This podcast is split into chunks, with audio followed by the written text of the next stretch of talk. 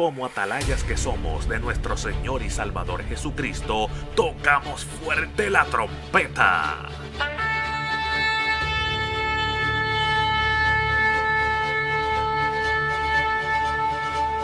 Con mensajes de alerta, somos Aplastado Podcast.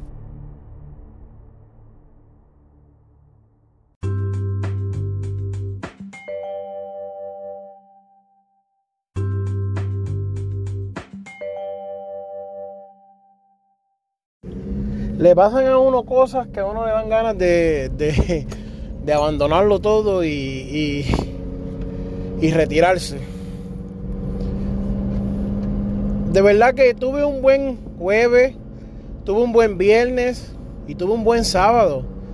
Dios hablándome a mi vida y manifestándose, pero hoy domingo, no mi hermano, no. Hoy domingo no, no fue muy bueno. Tengo, tengo unos deseos intensos de llorar amargamente, pero de coraje, de coraje. ¿Usted sabe por qué? Porque yo tal vez no sea el favorito de la iglesia mía, ni de mi pastor, ni tal vez del concilio, ni de nadie. No tengo que serlo. Yo soy escogido por Dios y yo sé mi lugar. Pero yo me sacrifico mucho, mucho, mucho para leer la palabra, estudiarla y aprender.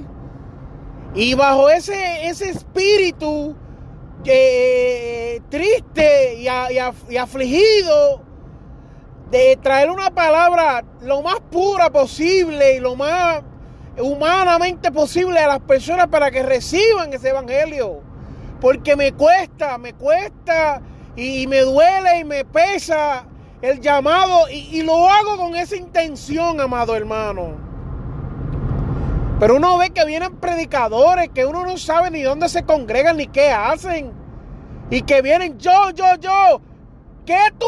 Tú no eres nadie. Nadie eres tú. Yo hice, yo saqué, por mí se salvaron. ¿Qué es eso? ¿Qué tipo de predicador somos? ¿A quién tú estás predicando? ¿A Dios o a ti misma? ¿Quién, quién hay salvación? ¿En ti o en Dios? Una porquería de mensaje. Y después ladrando como si fuera un perro. Triste, hermano, triste de verdad, triste. Es triste. Es triste la que la gente crea en esa gente, es triste. Es triste ver gente eh, alegrarse por este tipo de predicadores. Es triste ver gente defenderlo. Eh, eh, es, es bochornoso, hermano. Sinceramente me quita todas las esperanzas y todos los deseos de predicar en este evangelio. Me quita las ganas de verdad. De verdad, me de verdad me quita las ganas de volver a predicar escuchar estos tipos de mensajes así me quita el deseo de, de yo ser parte hasta de una congregación.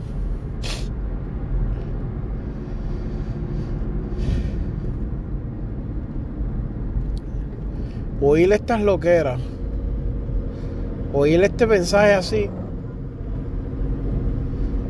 le duele a uno hasta el corazón. Bueno, al verdadero predicador, quien no predica no le importa nada y se ríe y se consagra con estas personas. Usted no sabe los días que uno ayuna, los días que uno tiene que orar en secreto y, hacer sacrificio y esperar que, que, por meses no te den parte ninguna y, y tú buscando agradar a Dios. Te sometes, esperas, esperas. Todo el mundo te dice, vete, hay lugares mejores, hay... Dios va a hacer contigo cosas donde tú vayas, donde tú vayas Dios te va a prosperar. Y uno se queda esperando agradarle a Dios para que esto suceda y realmente lo que a uno le dan ganas es de decirle, Señor, pues la verdad es que lo que hiciste no, no sé lo que estás haciendo. Vamos a empezar con esa. No sé lo que estás haciendo. ¿Cómo yo sé si ¿Cómo yo sé si Dios se agrada de lo que yo hago si yo no ladro mientras yo predico? Ni tampoco grito, ni le falta el respeto a nadie, ni estoy con esas actitudes. ¿Cómo, cómo, ¿Cómo yo sé que es Dios?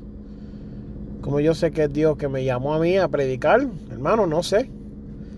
No sé, no sé. Me duele en el corazón ver eso. Me duele en el corazón mi iglesia abrirle las puertas a este tipo de predicadores. E, esto es una burla. Esto es una, una sátira lo que es el verdadero, la verdadera predicación. Mira, yo no soy perfecto predicando. Tal vez nunca lo sea. Y vuelvo y repito, tal vez no soy el, eh, el, predicador que tal vez el pastor mío esperaba, o mi pastora, o mi iglesia, tal vez no lo soy, tal vez no soy nada de eso. Eh, tal vez no, nunca llegue a serlo. Tal vez no soy ni el miembro que ellos esperan, ni la persona que ellos esperan, ni la persona que tal vez no lo soy, no lo soy. Y, y no, no tal vez, yo sé que no lo soy. Tengo 100% confianza que yo no soy lo que ellos esperan que yo sea. Pero yo no me atrevo a hacer eso en un altar. Yo no me atrevo a... Por más que Dios me use, por más que la gente, Dios te usa porque la gente tiene fe en lo que Dios puede hacer y Dios no deja a la gente así, abandonada. Y los milagros y los prodigios y las profecías son nada comparadas con lo que es la palabra que cambia el corazón de las personas. Y si tú no vienes con la actitud perfecta ante Dios y tú estás diciendo yo, yo, yo, yo, yo, yo, tú le estás robando a Dios lo más importante, aunque después Dios con tus manos haga oro. Haga oro ahí y salve 14 muertos. Cuando tú le quitas a Dios la importancia de quién es Dios, aunque después Dios levante un cementerio, le fallaste a Dios. Eso no sirve. Me da mucha tristeza. Me da mucha tristeza, me da mucha tristeza. Llevo días tratando de de no decir nada de la situación en la que me encuentro pero yo me siento en una situación bien grave, mi amado hermano, en este podcast. Porque yo tengo deseos de irme de mi iglesia. Eh, quiero irme a otro lugar donde yo encuentre que Dios, pues, me pueda utilizar para su gloria. Me gustaría que Dios me hable, me saque, me, me lleve, me cambie, me transforme. Sé que donde estoy no. Hoy estoy, tengo toda seguridad de que no es ahí. No es ahí, no es ahí, no es ahí. Me duele mucho todo porque pues uno se esfuerza y se prepara y busca agradar a Dios para encontrarse con esta realidad. Para encontrarse con que pues eh,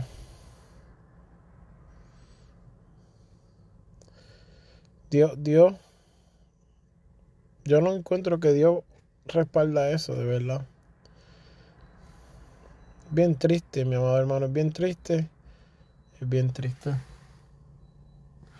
Es bien triste ver la gente ignorante, porque son una pelota de ignorantes. Dijo más de 100 veces, eh, levanta la mano. Eh, dile que está a tu lado. El tema de hoy es eh, que si pito, que si flauta, que si, ah, que si esto, que Dios me usaba y Dios levantó muerto y Dios sanó y Dios hizo. ¡Ay! ¡Ay! Es triste.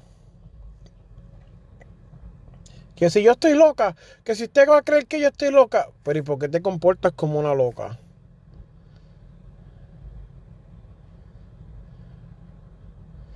Me da tristeza, me da mucha tristeza, me da mucha, mucha tristeza. La falta de respeto que le tienen a la palabra de Dios. Mucha tristeza.